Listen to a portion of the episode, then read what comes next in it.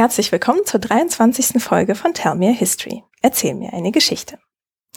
Heute geht es um Bildung in der islamischen Geschichte und darum, welche Ideen von Lehre und Lernen Autoren zwischen ungefähr dem 8. und 15. Jahrhundert vertreten haben. Dafür bin ich heute zu Gast bei Professor Dr. Sebastian Günther an der Georg-August-Universität in Göttingen. Schönen guten Tag, Herr Günther. Ja, schönen guten Tag. Ich freue mich, dass Sie da sind. Herr Günther, Sie leiten das Seminar für Arabistik und Islamwissenschaft in Göttingen seit 2008 und waren vorher unter anderem an der Universität ähm, Toronto und der Al-Azhar in Kairo. Und Ihre Forschung dreht sich um das intellektuelle Erbe der arabisch-islamischen Welt. Welche Schwerpunkte haben Sie da für sich entdeckt und was reizt Sie daran? Ja, das ist natürlich ein weites Feld, wenn man sich die islamische Bildung ansieht, Bildung und Ethik. Und ähm, ich bin vor allem befasst mit den Schriften zur Bildung, man könnte sagen pädagogischen Spezialschriften, die vor allem eben in der Zeit zwischen dem 8. und 15. Jahrhundert entstanden sind. Es sind Schriften, die von Autoren verfasst wurden, die mit Koranwissenschaften beschäftigt waren, aber eben auch äh, viele Philosophen sind dabei, Traditionswissenschaftler, Naturwissenschaftler, interessanterweise auch Mediziner und Literaten. Und wie sind Sie auf dieses Thema gekommen? Ja, das ist äh, eine ganz interessante Geschichte vielleicht. Ich habe in meiner Dissertation ein schiitisches Geschichtswerk zu bearbeiten gehabt aus dem 10. Jahrhundert. Der Autor heißt Abul Faraj al-Isfahani. Er ist jemand, der vor allem durch sein großes Buch der Lieder bekannt wurde. Das ist ein Werk, das der Autor über 50 Jahre verfasst hat und äh, das sich heute als eine der wichtigsten Kulturgeschichten für die Frühzeit des Islams erweist. Zusätzlich zu diesem Werk über die Musik, über Gesänge, über Kultur im weiteren Sinne, hat er auch ein Geschichtsbuch geschrieben über die Geschichte der Schiiten in der frühen Zeit. Und ich hatte mir in der Dissertation die Aufgabe gestellt, herauszufinden, wie dieses Geschichtswerk entstanden ist. Wie hat der Autor die Informationen erhalten? Wie hat er sie aufgefunden? Wie hat er sie verarbeitet in einer Weise, dass es ein Buch wurde? Das hat sehr viel eben mit der Überlieferung des Wissens, mit dem Lehrbetrieb im frühen Islam zu tun. Und ähm, das war sozusagen für mich der Ansatzpunkt zu sehen, wie passierte das in dieser frühen Zeit? Wie haben Muslime gelernt? Wie haben Muslime unterrichtet? Wie wurde Wissen weitergegeben und in welcher Weise wurde das verarbeitet? Das hat sich dann insofern entwickelt, als ich mich immer mehr spezialisiert habe auf die Theorien der Wissensüberlieferung und des Lernens, ähm, wobei eben hier tatsächlich sich ein wunderbares Forschungsfeld auftut, insofern als es bislang noch immer zu wenig Forschungsarbeiten gibt, die sich genau diesem Thema widmen. Andererseits ist es so, dass gerade die Bildung im Islam, im klassischen Islam, also etwa die Zeit zwischen dem 8. und 15. Jahrhundert, ein ganz zentraler Bestandteil dieser großartigen Kultur ist. Die Bildung und die Wissensgeschichte sind treibende Kräfte gewesen für diese Kultur in jener Zeit, die es geschafft hat, eine hohe Blüte zu erreichen mit äh, wunderbaren Ergebnissen, nicht nur in den beschreibenden Wissenschaften, also etwa in der Geografie, in der Geschichtsschreibung, sondern eben auch in den Naturwissenschaften. Es hat ganz wunderbare Erfindungen gegeben, in der Optik zum Beispiel, in den Ingenieurwissenschaften. Aber was sehr bezeichnend ist für diese Zeit, ist die Buchkultur, die Manuskriptkultur, die sich ab dem 8., 9. Jahrhundert rasant äh, verbreitet hat im arabischen Kulturkreis spätestens seitdem die Muslime gelernt hatten von den Chinesen, wie man Papier herstellt. Vor dieser Zeit wurde Pergament und Papyrus verwendet. Das sind sehr teure Schreibmaterialien, auch in der Herstellung sehr teuer. Und äh, nicht ganz leicht zu bearbeiten. Aber mit dem Papier hat sich das dann radikal geändert. Man konnte in großem Umfang auf Schreibmaterialien zurückgreifen. Es wurden in großer Zahl Manuskripte angefertigt. Es konnte kopiert werden. Es entstanden riesige Bibliotheken, die in den meisten Fällen von den Herrschern auch finanziell unterstützt wurden. Auch Gründungen von Bibliotheken gehen auf Herrscher zurück. Also es war eine Zeit, in der tatsächlich aufgeklärte Regenten und Regierende sich für die Bildung aktiv eingesetzt hat. Und zwar nicht nur für die Bildung von Eliten, sondern eben auch für eine relativ weit gefächerte Allgemeinbildung. Diese erfolgte natürlich nicht in den Zentren, wo man sich mit äh, den höheren Wissenschaften beschäftigte, sondern vor allem in den Schulen, ob das nun jetzt Grundschulen waren, Koranschulen für Kinder oder dann in den Moscheen, in denen äh, grundsätzlich unterrichtet wurde. Hm. Jetzt haben Sie ja schon ein paar äh, Schlagworte äh, genannt, die wir wahrscheinlich später auch aufgreifen werden. Ähm, höhere Bildung umfasst was genau?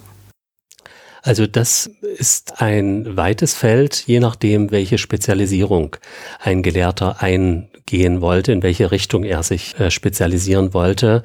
Es gibt die zwei großen Felder der Wissenschaftsdisziplinen im Islam. Zum einen die sogenannten islamischen Wissenschaften, die heißen auf Arabisch Al-Ulum al-Islamiyya oder auch Al-Ulum al-Naqliya. Das sind die überlieferten Wissenschaften, also islamische oder überlieferten Wissenschaften, äh, bezeichnet die religiös ausgerichteten Fachdisziplinen, die vor allem auf dem Koran und auf der Prophetentradition beruhen. Ähm, Dazu gehören dann eben auch Rechtswissenschaften und Koranexegese und all diese Fächer. Neben denen und sozusagen gleichwertig entwickelt in der frühen Zeit haben sich die sogenannten säkularen Wissenschaften. Das äh, sind die Ulum al-Qudama auf Arabisch, die Wissenschaften der Alten. Und wer sind die Alten für die Muslime in dieser klassischen Zeit? Das sind vor allem die Griechen. Das antike Griechenland hat eine ganz zentrale Bedeutung für die Entwicklung der arabisch-islamischen Wissenschaften in der frühen Zeit, da man zu einem sehr frühen Zeitpunkt begonnen hat, diese Wissenschaften aus dem alten Griechenland zu rezipieren. Das heißt, ebenfalls wieder von Herrschern unterstützt wurden Personen ausgesandt, um Manuskripte zu finden. Bis nach Byzanz hat man die Leute geschickt. Äh, man hat philosophische Texte, naturwissenschaftliche Texte, medizinische Texte aufgekauft zum Teil, hat die zurückgebracht nach Bagdad oder dann eben auch nach Kairo, wo auch ein Zentrum der Wissenschaften sich in der frühen Zeit befand. Aber Bagdad und das Kalifat der Abbasiden ist ja von zentraler Bedeutung. Und man hat in konzertierten Aktionen diese philosophischen, naturwissenschaftlichen Texte aus dem Griechischen ins Arabische übersetzt. Maßgeblich beteiligt waren an diesen Übersetzungen vor allem arabische Christen oder Christen aus dem nahöstlichen Bereich. Viele von ihnen haben Syrisch gesprochen, das alte Syrische, ähm, konnten aber eben auch Arabisch und Griechisch. Und oft ist vom Griechischen ins Syrische und vom Syrischen dann ins Arabische übersetzt worden. Und man hat auf diese Art und Weise also einen Großteil des antiken griechischen Erbes ins Arabische übersetzt und begann das zu rezipieren. Das heißt, dass nicht nur diese Texte sozusagen studiert und nachempfunden wurden, sondern man hat sich ganz intensiv und kreativ mit diesen auseinandergesetzt. Es gibt also den großen Philosophen, der Philosoph der Araber, Al-Kindi, in der frühen Zeit, der am Anfang auch in der Philosophiegeschichte steht für die Muslime, der selbst aktiv gewirkt hat und mitgewirkt hat, solche Texte zu übersetzen. Das äh, hat natürlich viele Schwierigkeiten auch mit sich gebracht, denn viele der zum Beispiel philosophischen Termini waren im Arabischen noch gar nicht vorhanden. Man musste erst eine Terminologie entwickeln. Das hat man getan. Und gerade an dem Schrifttum dieses Al-Kindi sieht man, dass auch er sich selbst weiterentwickelt hat in seinen Gedanken. Je mehr äh, und je besser die Übersetzungen wurden aus dem Griechischen, er hat sich immer wieder hinterfragt, hat in seinen Werken gewissermaßen die Übersetzungsbewegung auch abgebildet. Und ähm, wenn man andere Gelehrte sich ansieht, etwa Farabi, ein anderer großer und wichtiger Philosoph, Logiker, Musikwissenschaftler, gestorben 1950, ähm, er ist jemand, der also sehr intensiv im Gespräch war, gewissermaßen, mit Aristoteles, mit Platon, mit anderen griechischen Autoren. Und wenn man die Werke auf Arabisch von Al-Farabi liest, sieht man, dass auf quasi jeder zweiten, dritten Seite die Namen von Aristoteles und von Platon und anderen Gelehrten begegnen, mit denen er sich auseinandersetzt und seine eigenen Vorstellungen in philosophischer Hinsicht entwickelt. Also das sind die zwei großen Bereiche. Einmal die traditionellen islamischen Wissenschaften, zu denen auch beschreibende Fachdisziplinen gehören und zum anderen die Wissenschaften, die auf die alten sozusagen zurückgehen, wie es im Arabischen heißt. Wir würden vielleicht heute sagen, die säkularen Wissenschaften. Da gehören dann eben auch die Naturwissenschaften, die Medizin, die Astronomie, Optik, Chemie und alles sowas dazu. Mhm. Mm, und wie ist das mit den Begriffen für Lehre und Lernen in diesen beiden Bereichen? Also gibt es irgendwie ein arabisches Wort, was Pädagogik oder Bildung irgendwie greift? Also grundsätzlich hat das Lehren und Lernen zu tun mit Wissen. Und der Grundbegriff hierfür ist das arabische Wort Ilm. Ilm heißt Wissen und der Plural des Wortes Ulum sind die Wissenschaften. Davon abgeleitet ist das Wort für Lehren Ta'lim, das heißt Wissen vermitteln, und das Lernen Ta'allum, das heißt Wissen aufnehmen oder lernen einfach. Verwandte Begriffe sind dann Muallim, das ist der Lehrer, wird bis heute verwendet. Ein Wort auch im modernen Hocharabischen äh, für Lehrer. Ein zweites Wort Mudaris ist verwandt damit, bedeutet also mehr den Lehrer auf einem höheren Niveau, aber Muallim ist das ganz neutrale Wort für den Lehrer. Und Muta'allim, eben von Ta'allum abgeleitet, ist das Wort für die Schüler. Darüber hinaus gibt es in moderner Zeit äh, den Begriff der Tarbia. Tarbia ist abgeleitet von einem Verb, das auch im Koran begegnet. Rabba bedeutet so viel wie wachsen lassen und größer werden. Also äh, diese Konnotation ist bei dem Wort Tarbia für Bildung dabei. Ein Wort, das heute über das Arabische hinaus auch in anderen Sprachen, also Persisch oder Türkisch, äh, Verwendung findet mit leichten Aussprachenuancen. Aber das ist ein eher modernes Wort mhm. dafür. Und für, für Wissen, neben dem Begriff Ilm, gibt es natürlich eine ganze Reihe weiterer äh, wichtiger Begriffe in der frühen Zeit, also etwa Ma'arifa, da auch da steckt die Grundbedeutung Wissen, Erkennen drin, wird oft auch übersetzt mit Gnosis, hat aber auch eine säkulare Bedeutung, wie man an bestimmten Buchtiteln ableiten kann. Ein äh, weiteres wichtiges Wort ist Fiqh. Das wird wahrscheinlich vielen, die uns heute zuhören, als Begriff bekannt sein für die Rechtswissenschaft. Die ursprüngliche Bedeutung von Fiqh allerdings ist ebenfalls wissen und erkennen und auch verstehen. Ähm, jemand, der sich im Fiqh auskennt, ist jemand, der versteht. Und ein Faqir ist erst einmal grundsätzlich jemand, der sich da aktiv betätigt im Verstehen.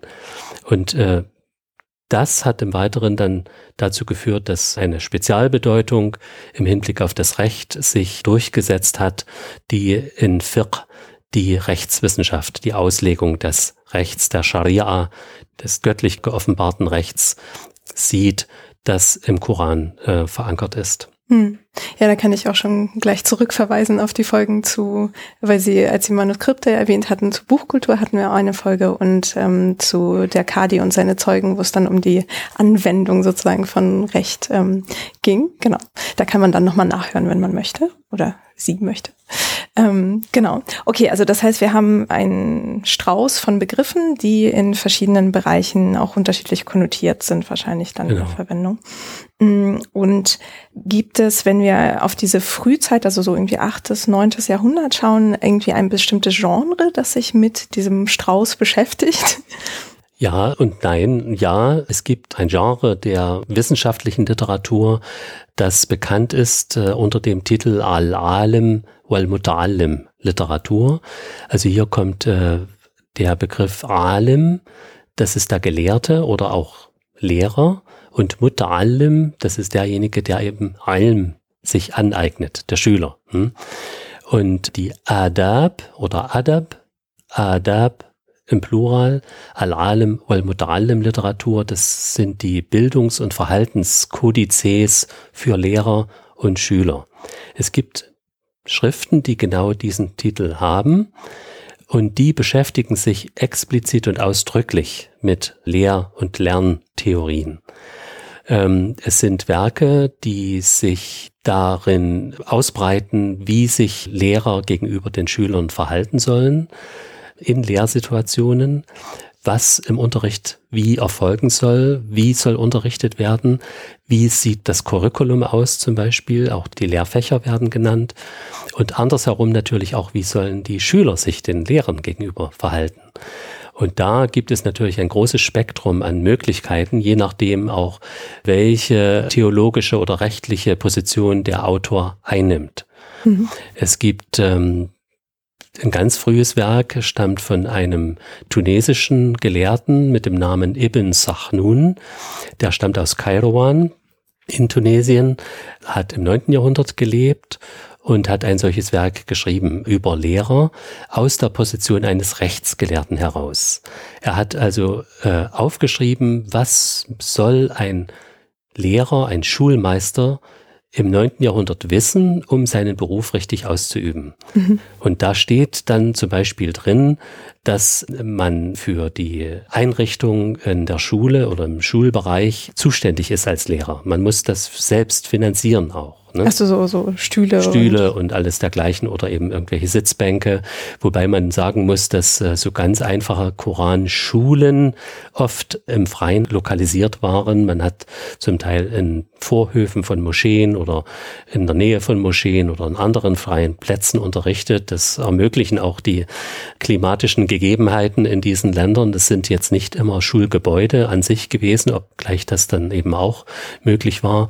Aber in diesem Werk aus dem 9. Jahrhundert sind dann so ganz interessante Informationen eben dabei, dass gesagt wird, ja, der Lehrer ist zuständig für die Sicherheit der Kinder in der Schule. Er ist auch zuständig für die Wege, wenn die Kinder dorthin sich begeben. Also das muss dann mit den Eltern abgesprochen werden. Es wird geraten, den älteren Schülern auch kleine Aufgaben zu geben, indem diese den jüngeren Schülern helfen zum Beispiel. Es steht drin, dass der Lehrer sehr stolz war auf die Tintenflecke auf seinem Gewand, weil das allen Leuten zeigt, dass er eben als Lehrer hier zuständig ist für den Unterricht, bis hin zu Fragen der Examen, wann sollen die stattfinden, wann sind besonders äh, gute Zeiten zum Auswendiglernen, wann soll wiederholt werden, all solche Dinge werden hier genannt und es wird auch behandelt, wie bestraft wird. Hm? Dabei muss man natürlich wiederum sagen, es ist ein Rechtswerk, das alle Möglichkeiten in dieser Hinsicht versucht abzudecken. Ähm, man kann da nicht sofort eins zu eins erschließen, dass das immer so gewesen ist. Aber es steht zum Beispiel darin, dass dem Lehrer untersagt wird, einen Schüler so zu bestrafen, dass er gesundheitliche Schäden davon tragen könnte. Das ist verboten gewesen. Also damals schon. Ne? Und äh, zur gleichen Zeit, wie eben Sachnun im Westen des Arabischen Reiches schreibt, schreibt im Osten in Basra und in Bagdad ein Gelehrter mit dem Namen Al-Jahiz, ebenfalls ein Buch über Lehrer. Er ist nun ein ganz anderer Typ äh, Gelehrter. Er ist ein rationaler Theologe. Er ist ein wunderbarer Literat, der die arabische Literatur und Sprache enorm beeinflusst hat durch seine Werke. Und er hat ein kleines Werk eben gewidmet den Lehrern, indem er sehr nachdrücklich dafür sich einsetzt, dass Schüler an die Lektüre von Büchern herangeführt werden. Er sagt, selbst natürlich Literat, Schriftsteller, ne, er sagt, dass die Lektüre von Büchern das äh, kreative Denken fördert dass das Lesen von guten Büchern im sprachlichen Umgang das Denken und die Kommunikationsmöglichkeiten positiv beeinflusst und dass eben es ermöglicht, dass junge Leute sich nicht nur auf das berufen, was überliefert wird, was schon frühere Generationen geschafft haben und erfunden haben, sondern durch die eigenständige Lektüre, auch unabhängig zum Teil von einem Lehrer, soll man selbst Gedanken finden, neue Gedanken finden, auch neues Wissen generieren können. Und für Jarhis, ähm, diesen Gelehrten im Irak, war das eine ganz wichtige Angelegenheit. Er hat in einem anderen Buch, was jetzt nicht ausgesprochen pädagogisch ist, aber doch interessant eben für die Bildungstheorien und Bildungspraxis im mittelalterlichen Islam in einem Buch mit dem Titel Die Tiere eine 60-seitige Lobpreisung auf das Buch verfasst. 60 Seiten Buch. auf das Buch im generellen Sinne. Ah, okay. Ja, also er schreibt auf 60 Druckseiten was denn so besonders ist an den Büchern. Mhm. Und da wird genannt, das Buch ist ein Freund für jeden Menschen zu jeder Tages- und Nachtzeit. Also diesen Freund kann man konsultieren, gleich welche Tageszeit es ist. Es ist ein guter Zuhörer. Ein Buch widerspricht nicht, aber man lernt von ihm beständig. Hm? Und alle solche Dinge werden da ausgebreitet äh, mit dem Ziel, in einer Zeit, in der die islamische Gesellschaft im Umbruch war. Im Umbruch insofern, als der Wechsel stattfand oder die Entwicklung hin von einer mehr mündlichen Kultur, auch im Bezug auf das Lehren und das Lernen, hin zu einer mehr schriftlichen Kultur. In dieser Zeit propagiert Jarhis die schriftlichen Quellen und die schriftliche Materialien als Lern Grundlage in einer Weise, äh, die ihn bis heute berühmt gemacht hat. Mhm. Ja, wobei, äh, als Sie vorhin den ähm, äh, Ibn Sahnun gesagt hatten, dass er so stolz auf die Tintenflecke war, mhm. hörte sich ja auch so an, als äh, hätte Schreiben durchaus eine große Rolle gespielt für ihn. Also es ist äh, eben auch neuntes Jahrhundert. Ne? Das ist die Zeit, wo das äh, tatsächlich losgeht, dass man Schriftstücke mehr schätzt und auch mehr verwendet. Die Schrift hat natürlich auch in der arabischen Kultur eine lange Tradition, die in die vorislamische Zeit zurückgeht. Aber der allgemeine Zugang zu Schriften und auch die Lesemöglichkeiten, die nehmen erst in dieser Zeit 8. bis 9. Jahrhundert zu. Es ist die Zeit, in der die großen Reiche entstehen. Es ist die Zeit, in der die großen Reiche verwaltet werden müssen.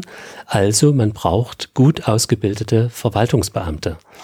Und äh, im neunten und zehnten Jahrhundert werden dann gerade für Verwaltungsbeamte extra Handbücher verfasst, in denen sie unterrichtet werden, wie man diesen Beruf richtig ausüben sollte. Mhm. Es gibt also dann von einem Gelehrten mit Namen Ibn Qutayba ein ganz berühmtes Handbuch für Schreiber oder für Kanzleisekretäre, äh, das eine Unzahl von Ratschlägen enthält, nicht nur wie man also praktisch jetzt arbeitet, sondern eben auch wie man sich das Wissen dafür aneignet. Und das äh, betrifft natürlich die höhere Lehre oder die höheren Wissenschaften. Ähm, wenn Sie den Ibn Sachnun nennen, das war tatsächlich einer, der an einer Grundschule unterrichtet hat. Mhm.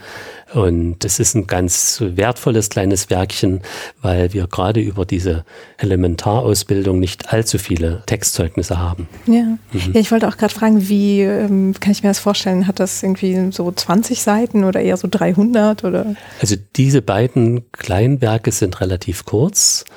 Die sind also im, im Druck 40, 45 Seiten mit Anmerkungen, ähm, aber es andere Werke, gerade von Philosophen verfasst, die dann auch einen weiteren äh, Blick haben, nicht nur auf Lehren und Lernen, sondern eben Wissenskultur und Wissensgeschichte. Die sind zum Teil wirklich lang. Da gibt es vielbändige Werke, die dann auch nicht so leicht zu studieren sind, ne? äh, weil es Zeit braucht. Das hat man eben dann auch gemerkt, als man an den Bildungseinrichtungen, die ab dem 10. Jahrhundert vordringlich sich durchgesetzt haben, den Madrasas oder Medrese eingedeutscht. Das Wort Medrese ist äh, im Deutschen inzwischen geläufig. Das sind die religiösen Hochschulen gewesen oder Colleges, sagt man auch. Ähm, dafür wurden dann Schriften verfasst, die für solche Lehrzwecke auch besser geeignet waren. Die waren kürzer, die waren auf Lehreinheiten in den Kapiteln zugeschnitten, dass man also in einer bestimmten Lehreinheit dann die Kapitel auch äh, durchnehmen konnte. Und die waren im Wortlaut auch so gehalten, dass Studierende äh, verstehen konnten. Mhm. Mm, also das hört sich ja jetzt an, dass wir verschiedene auch Stufen sozusagen der Lehre haben. Und äh, wenn wir jetzt erstmal bei dieser Grundschulidee äh, ansetzen, was kann ich mir darunter vorstellen? Also ist das wie bei uns sozusagen, dass man das auf bestimmte Inhalte pro Jahre aufteilt oder geht es da um ein Curriculum hauptsächlich und wie lange man dafür braucht, spielt jetzt keine Rolle? Also Kinder wurden eingeschult, wenn man den Begriff verwenden kann, im Alter von sechs bis sieben Jahren.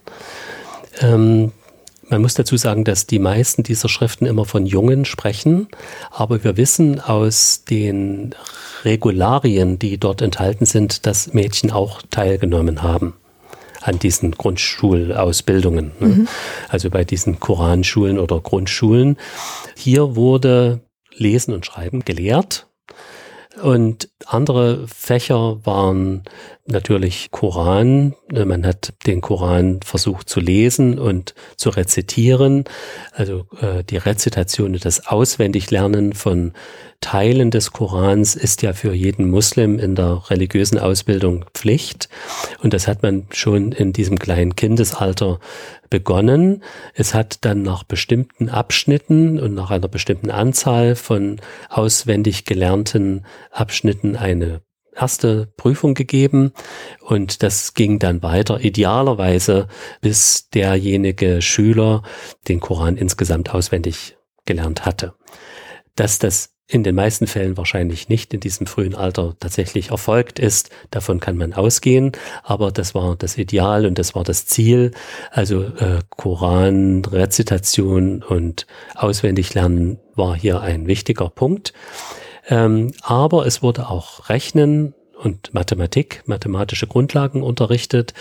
Es gab äh, Ausbildung in den religiösen Pflichten. Es gab eine gewisse Art von Geschichtsunterricht, vor allem eben die Geschichte der Araber bis in die vorislamische Zeit wurde unterrichtet. Und es heißt gerade in dem Buch von dem Ibn Sachnun, dass man auch Literatur und Poesie unterrichten kann, wenn die Schüler denn Interesse zeigen. Was man natürlich mit sechs Jahren auf jeden Fall tut. Tut. Äh, und äh, vor allem mit dem Nachsatz, es sollten nur solche Gedichte unterrichtet werden, die moralisch akzeptabel sind. Hm. Und macht er da Vorschläge, welche Autoren oder Gedichte man kennen sollte? In dem Falle nicht, aber wir wissen von anderen späteren Einrichtungen, dass es da auch konkrete Werke gegeben hat. So kann man sich den Grundschulunterricht in etwa vorstellen. Dann in einem späteren Alter, nach vier, fünf Jahren vielleicht, sind die Schüler dann eben in die Moschee gewechselt, wo die anderen Fächer und der höhere Unterricht stattgefunden hat. Hier hat man sich dann informell Lehrzirkeln angeschlossen.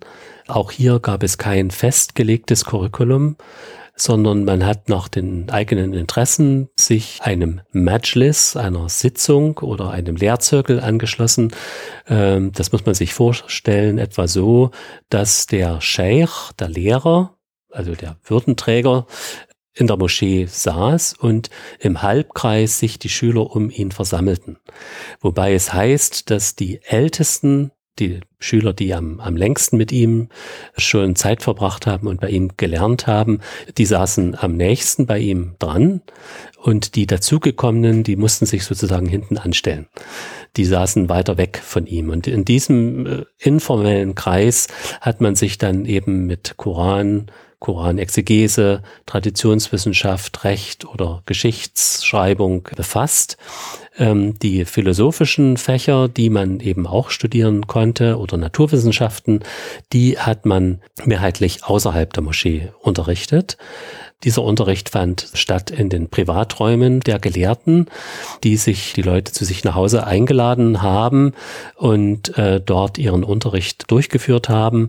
Die Naturwissenschaften wurden ebenfalls in Privathäusern unterrichtet oder in speziell dafür eingerichteten Räumen, Laboratorien, genauso äh, wie etwa Astronomie. Es gab dann schon in der frühen Zeit die ersten Observatorien, die zum Teil an Moscheen angegliedert waren, zum Teil an solche Medresen, an solche Madrasas und äh, die von den Kalifen eben auch finanziell unterstützt wurden, oft versehen auch dann mit Bibliotheken.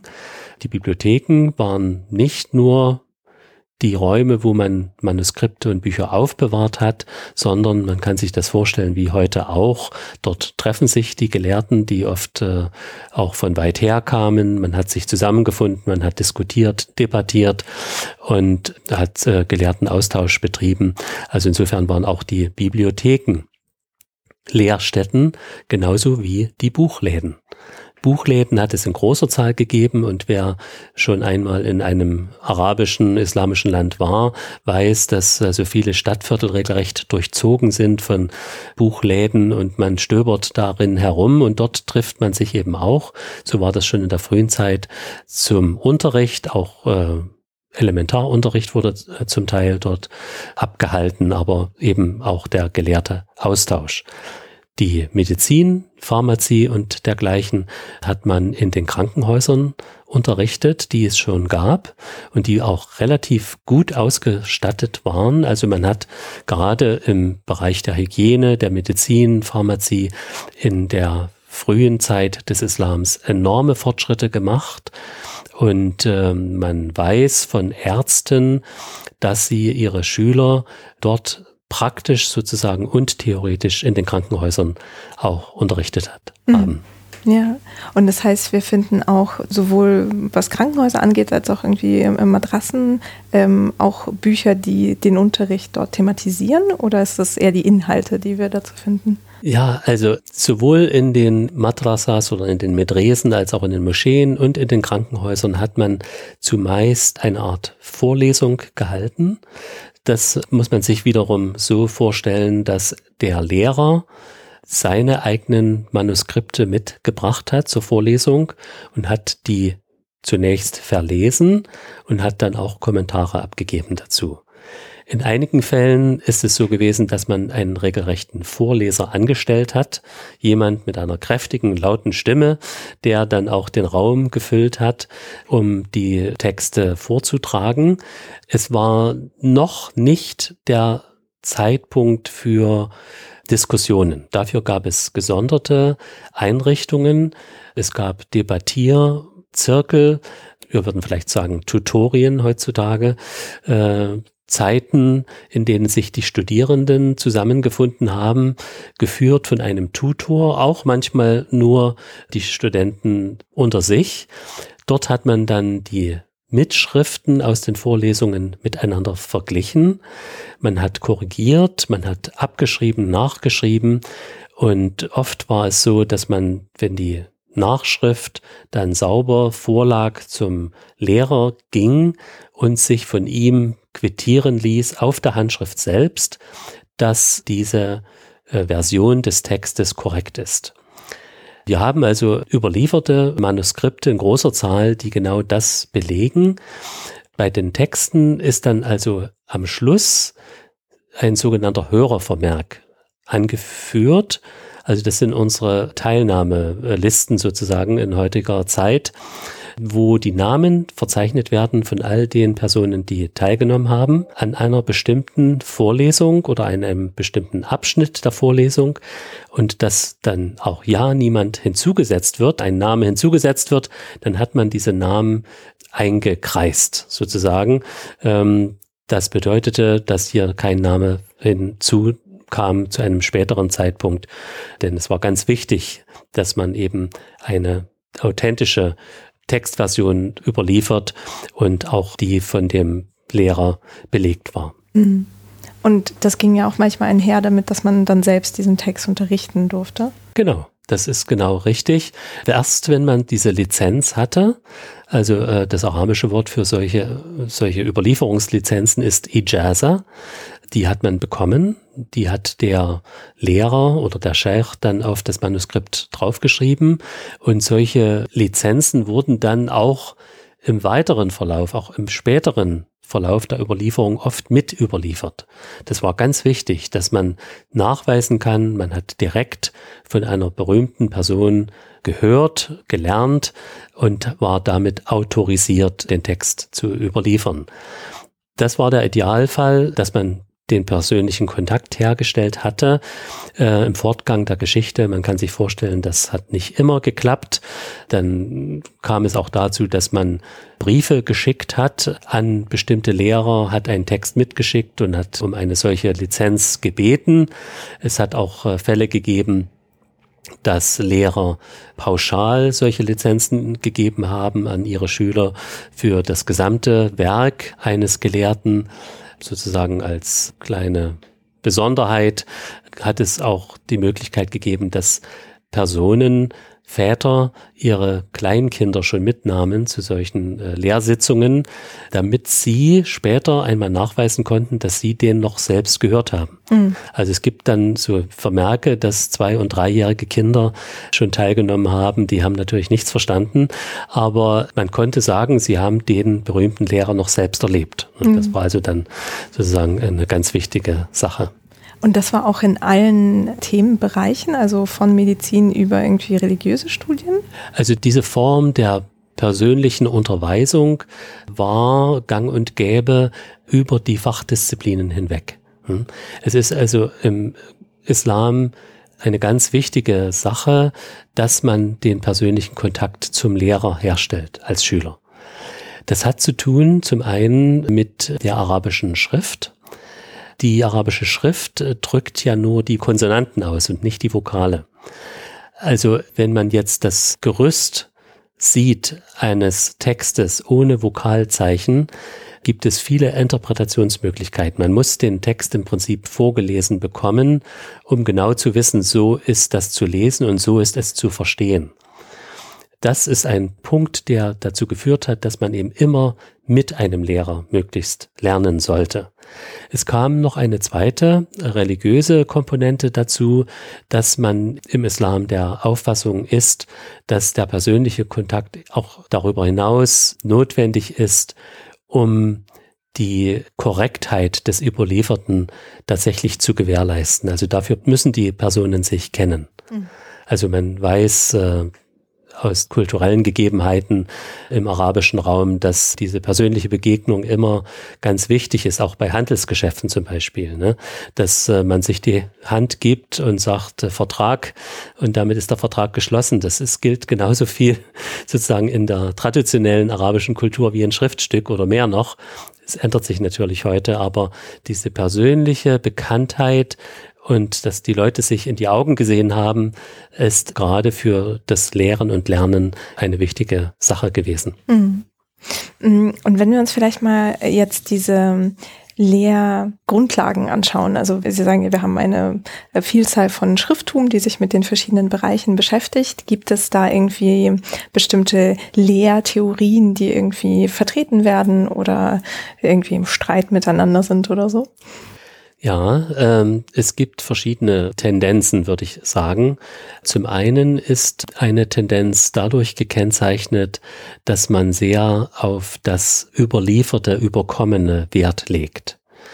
Äh, gerade die traditionellen Wissenschaften, sagt schon der Begriff, setzt die Tradition an die erste Stelle. Hier soll das, was schon in der Vergangenheit sich als gut und richtig erwiesen hat, weiter überliefert werden, bewahrt werden und mit Leben erfüllt werden. Dafür ist zum Beispiel bei den Lerntechniken das Memorieren, das Auswendiglernen sehr im Vordergrund und man legt sehr viel Wert darauf, dass Texte auswendig gelernt werden. Das geht so weit, dass ganze Werke, ganze Bücher auswendig gelernt werden. Ähm, Dabei gibt es auch Vorteile, wie wir bei einigen diesen Gelehrten lesen. Die sagen nämlich, wenn ein Text auswendig gelernt wurde, hat man ihn wirklich verinnerlicht. Man hat die Inhalte des Textes zu jeder Zeit parat. Auch sprachlich lernt man dazu, wenn man gute Texte auswendig lernt, weil sich der Stil dann so verfestigt im Herzen sozusagen, dass das für die weitere Entwicklung auch im Hinblick auf das Wissen von Vorteil ist. Ähm, die andere Tendenz war, dass man, und ich deutete das an mit Jarhis, sehr auf die Logik und auf das unabhängige Lernen Wert legt und das propagiert, sind vor allem die Philosophen, die das rationale Lernen in den Vordergrund stellen. Hier soll der Mensch seinen Verstand gebrauchen. Interessanterweise berufen sich diese Gelehrten auch auf Aussagen im Koran, wo es immer wieder heißt, äh, der Mensch soll seinen Verstand gebrauchen, selbst in religiösen Angelegenheiten. Also dieses Ideal im klassischen Islam eines verstandesmäßigen Lernens ist sehr präsent und durchzieht im Prinzip die frühe Bildungsgeschichte. Mhm. In späterer Zeit kommt dann noch äh, dazu, dass auch mystische Gedanken hier eine Rolle spielen. Jemanden, den man im Kontext der islamischen Bildung unbedingt nennen muss, ist Al-Rasali, Abu Hamid Al-Rasali, gestorben 1111. Er ist jemand, den ich gerne als den großen Architekten der islamischen Bildung im religiösen Bereich bezeichne, weil er mit seiner Person und mit seinem Werk die Bildungsgeschichte nachhaltig beeinflusst hat und seine Autorität gilt im Prinzip bis heute. Ähm, Al-Rasali hat ein großes Werk geschrieben mit dem Titel Die Wiederbelebung der Religionswissenschaften, die Wiederbelebung der Religion äh, im Sinne von Studium der Religion.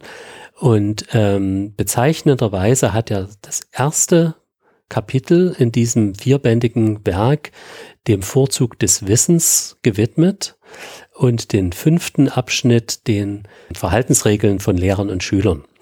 Und äh, in diesem Teil seines Buches beschreibt Al-Rasali in zehn Punkten, wie sich Lehrer verhalten sollen und in acht Punkten, wie sich Schüler verhalten sollen.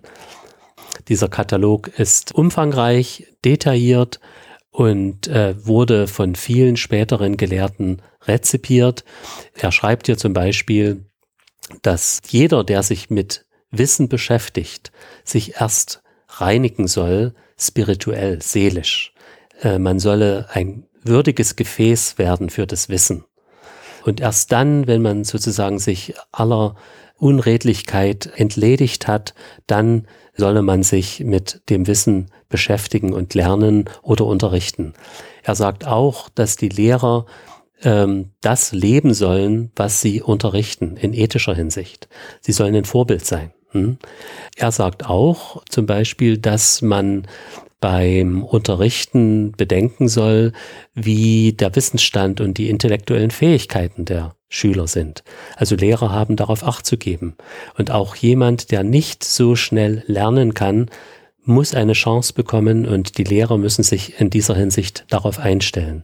Denn alle Menschen haben eine Möglichkeit zu lernen. Rasali, und deshalb nenne ich ihn ja auch, ist auch derjenige, der eine Idee präsent macht und verankert im islamischen Denken, im islamischen Bildungsdenken, die sagt, dass das Lernen und sich verwirklichen in dieser Welt nur die Vorbereitung ist auf die nächste Welt, auf das Paradies. Also es ist bei Rasali eine sehr jenseitsorientierte Lernkultur, so wie er überhaupt das irdische Dasein sieht als die Vorbereitung auf das nächste Leben, auf das Leben im Paradies. Und je besser man es meistert in diesem Leben, äh, sich einzubringen, umso sicherer ist der Platz im Paradies. Andere Gelehrte, wie Farabi zum Beispiel, sagen, schon in diesem Leben soll man sich voll und ganz allem widmen, weil das Leben jetzt und hier wichtig ist und die Gesellschaft bereichert werden soll durch äh, gut ausgebildete, perfekte, vollkommene Menschen. Auch hier begegnet uns natürlich wieder die alte griechische Idee des vollkommenen Menschen, die Farabi rezipiert hat. Woher kommt die? Also Aristoteles hat darüber geschrieben, auch Platon. Das ist eine alte griechische Idee, die von den muslimischen Philosophen entsprechend aufgenommen wurde hm. und weiterentwickelt. Ja. Also das hört sich jetzt vor allem nach so einer ethischen Herangehensweise an Bildung oder das Lernen an. Ähm, wie sieht es denn aus mit so ganz praktischen Methoden? Finden wir die auch im Schrifttum dazu? Ja, also jeder der Gelehrten, die sich mit Bildung in der einen oder anderen Form beschäftigen, geben auch praktische Ratschläge. Und das ist ein Punkt, der mich vorantreibt, auch in meinen eigenen Forschungen. Äh, natürlich hat man als Wissenschaftler ein historisches Interesse an diesen Aussagen und der Erforschung solcher Texte, aber mir liegt viel daran, diese Ideen auch wieder verfügbar zu machen heute. Und zwar nicht nur im wissenschaftlichen Kontext, sondern eben auch im weiteren Umfeld. Hier bei uns in Deutschland, in Europa und äh, sogar in arabischen Ländern, wo ich zum Teil zu Vorträgen eingeladen gewesen bin und habe über diese Texte gesprochen. Vieles dort ist äh, auch nicht mehr so präsent, vergessen worden und ähm, man ist sehr interessiert und gewissermaßen auch dankbar, wenn man über das intellektuelle Erbe im Bildungsbereich spricht. Ich habe das äh, in Kairo getan, ich habe das im Oman getan, ich war in den Vereinigten Arabischen Emiraten an einem College, das gerade die amerikanische Zertifizierung bekommen hatte, alles auf amerikanische Bildungsregeln und Zertifikate ausgerichtet. Äh, viele von den dort Wirkenden wussten nichts über diese klassischen Texte zur Bildung und waren wirklich sehr interessiert, weil das eben Möglichkeiten bietet, aus dem Erbe des Islams heraus, aus dem eigenen intellektuellen Erbe, hier vielleicht neue Anstöße auch im Bildungsbereich zu bekommen. Ähm, als Beispiel nennen möchte ich hier einen Gelehrten aus dem 11. Jahrhundert mit dem Namen Al-Marwadi. Der war Rechtswissenschaftler, Staatstheoretiker, aber eben auch ein großer Ethiker. Und der hat ein Buch geschrieben mit dem Titel Adab Adunya Wadin. Das bedeutet so viel wie Verhaltens- und Bildungskodex für die Welt und für die Religion im weltlichen und im religiösen Bereich. Und in diesem relativ umfangreichen Werk benennt er eine ganze Reihe von konkreten pädagogischen Ratschlägen. Ähm, zum Beispiel sagt er, dass ein erfolgreiches Unterrichten voraussetzt, dass die Lernenden Aufmerksamkeit und Empathie von den Lehrern erfahren. Diejenigen Lernenden, die wissbegierig und intelligent sind, aber auch diejenigen, die weniger begabt sind, sie sollen die bestmögliche Förderung erhalten. Und ich glaube, das ist ein Punkt, der heute genauso präsent und wichtig ist wie in jener Zeit. Auch solle man wissen als Lehrer, dass es verschiedene Lerntypen gibt. Es gibt die Studenten und Schüler, die aus eigenem Antrieb heraus und aus Freude am Wissenserwerb lernen. Ähm, aber es gibt auch die, die angestoßen werden müssen. Und entsprechend sollen die Lehrer ihren Unterricht gestalten. Er sagt, dass Lehrvorträge, der Unterricht insgesamt interessant gestaltet werden soll. Er soll angemessen sein, der Zuhörerschaft, der äh, Personenkreis muss in Betracht gezogen werden, der hier anwesend ist und auch das intellektuelle Niveau der Zuhörerschaft äh, soll berücksichtigt werden. Und sagt er was dazu, wie man etwas interessant macht? Ja, also er sagt zum Beispiel, dass eine klare Sprache wichtig ist, dass äh, Beispiele wichtig sind, dass man sich rückversichern soll durch Blickkontakt, ob die Zuhörerschaft noch mit einem ist oder nicht. Und ähm, dass auch die Länge der Vorträge, der Lehrvorträge entsprechend abgestimmt werden soll. Er sagt aber auch, dass der Lehrvortrag nur eine Form des Unterrichtens ist. Ähm, er plädiert sehr dafür, dass die gemeinschaftliche Erörterung, die Konversation zwischen Lehrer und Schüler und auch untereinander sehr viel besser und effektiver ist im Lernen. Also wir würden das vielleicht heute so als proaktiven Unterricht bezeichnen, denn durch diese Form des Lernens lernen alle, die am Unterrichtsgeschehen dabei sind. Und er schließt hier ausdrücklich auch den Lehrer ein, was ich als, aus eigener Erfahrung gut bestätigen kann. Ich lerne sehr viel von den Fragen meiner Studenten und Studentinnen. Ähm, das ist also damals offenbar schon genauso gewesen. Und noch ein Punkt, den er macht, der für heute ganz interessant ist. Er meint nämlich Al-Marwadi im 11. Jahrhundert, dass die Schriftstücke im Lehrbetrieb höher zu bewerten sind als die mündliche Unterweisung, weil durch schriftliche Lehrunterweisung auch Personen erreicht werden können, die räumlich oder zeitlich nicht direkt am Unterrichtsgeschehen teilnehmen können. Also das ist etwas, was wir heute als Distant Learning bezeichnen würden. Hm? Hm. Also hier schon vor angesprochen in einem Text aus dem 11. Jahrhundert.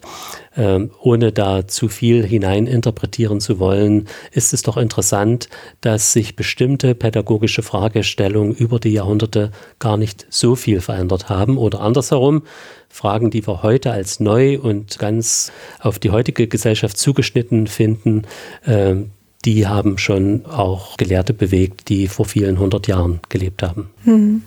Ja, äh, vielleicht, wenn wir da mal bei diesen Schriftstücken ansetzen, weil Sie ja auch vorhin gesagt hatten, dass in dem Buch von Ibn Sahnun, da mhm. ging es ja auch um Examina.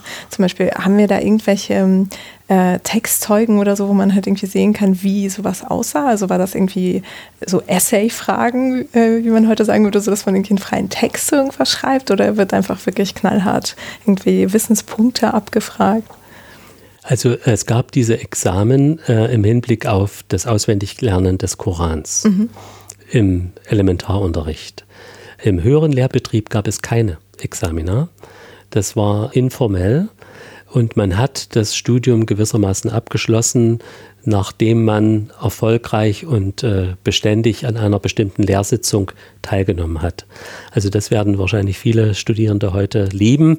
Ähm, es gab keine Prüfungen. Mhm sondern man hat äh, tatsächlich darauf vertraut, dass dann die Weitergabe des Wissens entsprechend korrekt und äh, in authentischer Form erfolgt ist. Mhm. Und das heißt, solche Schriftstücke, wie angesprochen jetzt bei quasi Fernunterricht, ähm, wären dann die Wiedergabe des Textes? Genau, oder? das genau. Mhm. Das waren die Texte, die unterrichtet wurden. Und äh, gemeint sind hier eben die Texte, die von den Lehrern selber verfasst wurden, wiederum zum Teil auf der Grundlage dessen, was sie gelernt hatten und vielleicht von ihren eigenen Lehrern schon überliefern oder auch äh, originell neue Werke, die dann weitergegeben und unterrichtet wurden. Und man weiß, dass das entweder die Schüler waren oder auch die Söhne von solchen berühmten Gelehrten, die dann äh, mit den Texten in andere Lehr- und Wissenszentren gereist sind, um dort zu unterrichten, so wie eben auch äh, Personen viele von ihnen ihr ganzes Leben lang gelernt haben und von einem Wissenszentrum zum nächsten gereist sind, haben sich mit großen Gelehrten assoziiert und haben bei denen studiert. Ähm, das war gang und gäbe, dieser Talab al-Alm, wie das auf Arabisch heißt, diese Suche nach Wissen und Rehlat al-Alm, die Reise zum Wissenserwerb, das hat die ersten Jahrhunderte des Islams sehr geprägt. Das hatte den Vorteil, dass sich hier ganze gelehrten Netzwerke auch gebildet haben, die sich untereinander relativ gut kannten und äh, auch im Bezug auf Konzeptionen insofern relativ flexibel waren, weil man eben durch die verschiedenen Bereiche des islamischen Imperiums reisen konnte, ohne große Schwierigkeiten. Ähm, das hat bewirkt, dass äh, Ideen auch schnell von einem Ort zu einem anderen kommen konnten, dass man Manuskripte mitgebracht hat, die dann von Damaskus nach Kairo gelangten oder von Kairo nach Cordoba im islamischen Spanien oder nach Fez in Marokko oder von Bagdad nach Nishapur in den Osten oder weiter nach Bukhara gelangten. Das war schon eine Art globaler Wissenschaftsaustausch in jener Zeit, äh, sowohl was die säkularen als auch die religiösen Wissenschaften betraf. Ne? Mhm. Und äh, wenn man da noch eine Bemerkung hinzusetzen kann, gerade große Gelehrte sind dann eben auch gereist, wurden eingeladen regelrecht von den Gelehrten eines äh, wissenschaftlichen Zentrums einer Stadt, in der Wissenschaft äh, eine große Rolle spielte. Und man kündigte die Vorlesungen dieser Gelehrten dann regelrecht an. Das sind also dann Ausrufer durch die Stadt in Bagdad oder in Basra gezogen und haben gesagt, also der große Traditionsgelehrte Al-Bukhari kommt und hält eine Vorlesung. Und an den Vorlesungen haben Hunderte bis also man spricht von 3000 Personen teilgenommen. Ähm, das hat sich dann praktisch so ausgewirkt, dass es Ausrufer gab, die wie Lautsprecher gewirkt haben. Also der Gelehrte saß dann irgendwo in einer Moschee oder einem Vorplatz und hat seinen Unterricht gehalten und äh, aller zehn Personenreihen gab es dann jemanden, der das wiederholt hat. Ne? Also es war ein Großereignis, wenn so etwas stattfand. Inwieweit dann das tatsächlich noch korrekt in der letzten Reihe ankam, äh, mag dahingestellt sein, Post, ja. aber es sind äh, zumindest Zeichen dafür, dass das Gelehrtentum jetzt nicht auf eine ganz kleine Zahl von hochspezialisierten Eliten begrenzt war, sondern da haben die Städte insgesamt äh, teilgenommen. Die Bevölkerung war darauf eingerichtet, wenn da jemand kam von dem Format wie dieser Al-Bukhari und die wurden auch entsprechend geehrt. Mhm. Woher wissen wir davon? Also wer schreibt darüber? Also darüber gibt es Informationen in den Geschichtswerken. Es gibt ähm, Geschichtsbücher, die Städte beschreiben. Es gibt Geschichtsbücher, die bestimmte Dynastien beschreiben. Aber es gibt auch ein wunderbares Werk über die Geschichte der Madrasas zum Beispiel. Ähm, ein zweibändiges, dickes Werk. Ich habe es glaube ich, nein, nicht. Doch, hier steht es in meinem Regal. Adaris fi Tarikh al-Madaris ähm, von einem An-Nuaimi, der den Wissenschaftsbetrieb in Damaskus beschreibt. In welchem Jahrhundert? Äh, das ist das zehnte islamische Jahrhundert, das ist dann 17. Jahrhundert. Mhm. Mhm. Okay, schön. Ist das zufällig übersetzt? Nee, leider nicht. Aber es ist eine wirklich unschätzbare Quelle, weil er nicht nur die Orte angibt, wo es äh, Schulen gegeben hat in Damaskus in seiner Zeit, aber eben auch in der vorangehenden Zeit, wie die sich entwickelt haben und ähm, wer dort unterrichtet hat. Wir wissen eben dadurch auch, wie weit vernetzt dieses System von Schulen war. Ne? Also wenn man sich überlegt, dass quasi jede kleine Moschee auch Unterrichtsort war. Oft eine kleine Madrasa, eine kleine Schule hatte. Madrasa heißt eigentlich nur Schule, dann eben später auch Hochschule. Ähm, und das in jedem Stadtviertel ein oder zwei oder drei oder vier Moscheen waren, dann kann man sich vorstellen, wie weit verzweigt das Netz dieser Institutionen war in einer Metropole wie Damaskus. Mhm. Also das war eine Hochblüte der Wissenskultur und des Unterrichts in jener Zeit, wobei interessanterweise eben dieser Autor auch von zwei äh, Madrasas spricht, von zwei Medresen, die der medizinischen Ausbildung gewidmet waren. Also das ist dann etwas außerhalb des Mainstream, weil wir sonst äh, davon ausgehen, dass diese Madrasas vor allem dem Unterricht in den Rechtswissenschaften gedient haben. Mhm.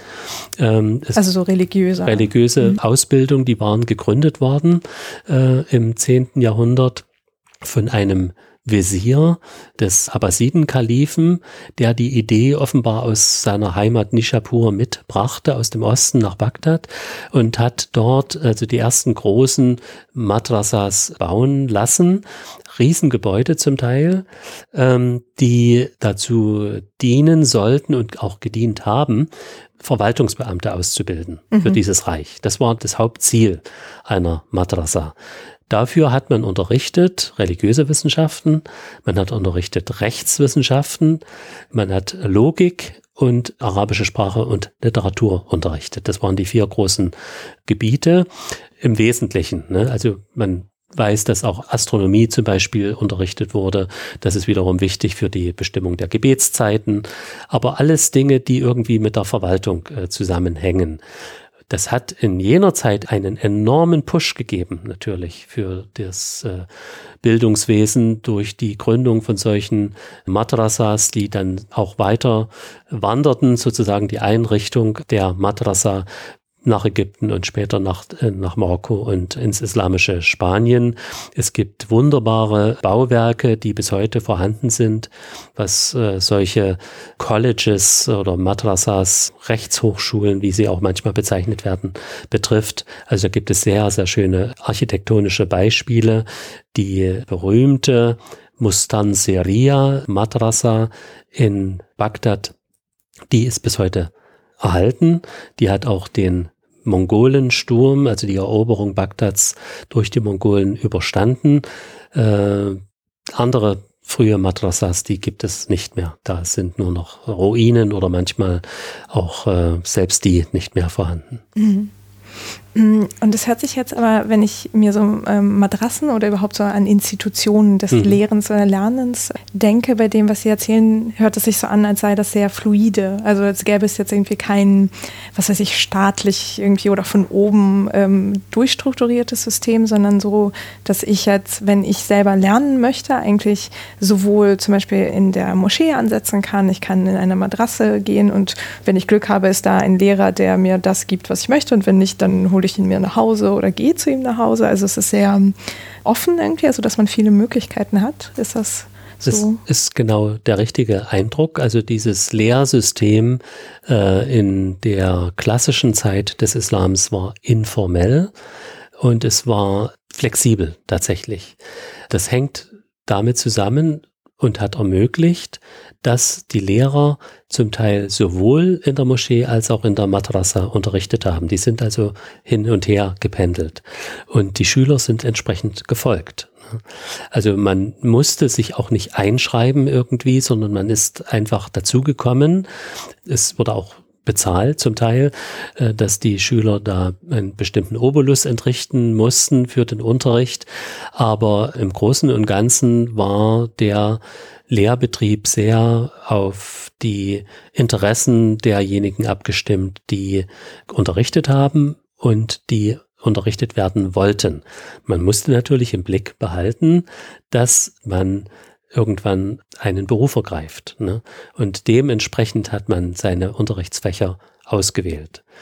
Das äh, ist im Übrigen gleich gewesen, sowohl in diesen sunnitischen Hochschulen und sunnitischen Schulen, also die Madrasas, ähm, als auch bei den Schiiten, die ebenfalls Madrasas haben, schon in früher Zeit. Dort entwickelt sich aber dann auch noch eine Sonderform, die sogenannten theologischen Seminare, Hausa genannt, ähm, die es bis heute gibt, die verstärkt dann auf schiitische Themen auch eingehen. Zum Beispiel schiitische Koranauslegung, die äh, Biografien der schiitischen Imame, schiitisches Fiqh und zum Teil auch Philosophie. Also ich war vor vier Jahren eingeladen in Natschaf von den Religionsgelehrten dort und habe dort die Möglichkeit gehabt, eine Hausa zu besuchen. Wenn man sich das ansieht, dann könnte man denken, man ist tatsächlich äh, mehrere hundert Jahre zurückversetzt. Es ist genauso dort vorzufinden, wie man sich den Unterricht vorstellen kann im 11. oder 12. Jahrhundert. Es gibt die Lehrer, die umringt sind von einer Gruppe von Studierenden in den größeren Räumen mit mehreren solchen Unterrichtskreisen und dann in etwas abgeschirmteren, aber auch im offenen Bereich äh, dann die höheren Seminare für die fortgeschrittenen Studenten und dort trägt der Lehrer vor, die Studenten hören, schreiben und stellen Fragen und repetieren äh, danach. Hm. Wie lange dauert sowas? Wie kann ich mir das vorstellen? Das ist genau wieder eine Sache, die äh, jeder Student selbst entscheidet. es gibt äh, Informationen über Studenten, die quasi ein ganzes Leben lang bei einem Lehrer studieren oder zumindest viele, viele Jahre lang. Andere, die schließen dann nach einer gewissen Zeit ab und äh, der heutigen Zeit entsprechend würde man dann also nach einer gewissen Zeit eben diese Lehreinrichtung verlassen, um einen Beruf zu ergreifen. Äh, was die Lehrer betrifft, die waren nicht nur Lehrer, sondern die hatten meistens auch noch einen zweiten Hauptberuf, äh, bei dem sie ihr Geld verdient haben, hatten ein Geschäft oder äh, haben sich im Staatsdienst befunden. Es gibt ganz wenige, die von ihrem eigenen Geld leben konnten. Ähm, also Jarhes zum Beispiel war so jemand, der äh, hat offenbar von dem Geld gelebt, was er für seine Bücher erhalten hat. Die wurden zu enormen Preisen dann eben verkauft an die Herrschenden, die auch entsprechend bezahlt haben. Mhm. Aber ansonsten war es meistens so, dass man im Staatsdienst war oder als äh, Tutor auch für die Prinzen und die Söhne von Ministern gewirkt hat und dadurch Geld bezogen hat und dann gleichzeitig unterrichtet hat. Mhm. Ja. Und also so was diese Art des Unterrichtens anhört, hört sich das für mich auch so an, als hat das Prozesshafte da vor allem so im Vordergrund gestanden. Also es geht jetzt nicht darum, ob ich jetzt ähm, was weiß ich, zehn Punkte aus einem Werk rezitieren kann, sondern wie sehr ich mich mit meinem Lehrenden irgendwie auseinandergesetzt habe oder mit den anderen Studierenden. Also, dass es eher um dieses Gemeinschaftliche irgendwie beim Lernen geht. Also das Gemeinschaftliche steht sehr im Vordergrund, ne? dass man ähm, nicht unbedingt allein lernt. Ne? Mhm. Das wird in vielen von diesen Werken betont. Allerdings ist es so, dass es auch hier andere Meinungen gibt und andere Konzeptionen verfolgt wurden. Äh, wir haben einen Gelehrten aus den westlichen Teilen des islamischen Imperiums, aus Marokko und Spanien, mit Namen Ibn Tufail. Ähm, der war Arzt, er war auch der Leibarzt des Kalifen und er war Philosoph. Er hat ein ganz großartiges Buch geschrieben mit dem Titel Hay ibn Yaqsan. Das kann man übersetzen, lebendig Sohn des Wachen.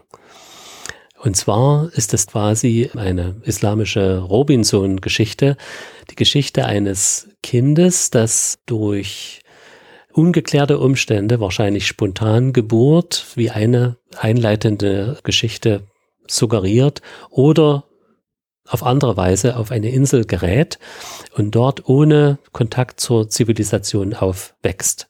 Der kleine Junge wächst auf einer Insel im Ozean auf, hat keinerlei Kontakt zu anderen, er wird von einem Reh aufgezogen oder einer Gazelle.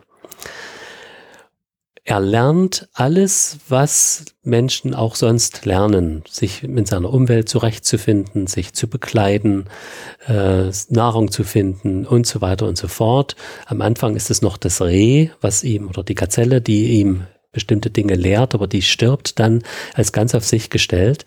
Und er kommt dann so weit, dass er Naturbeobachtungen macht, er sieht die Sterne, er sieht die Bewegungen der Sterne und kommt letztlich zu der Einsicht, dass hinter all dem ein Beweger stehen muss, eine Kraft, die alles anstößt und bewegt.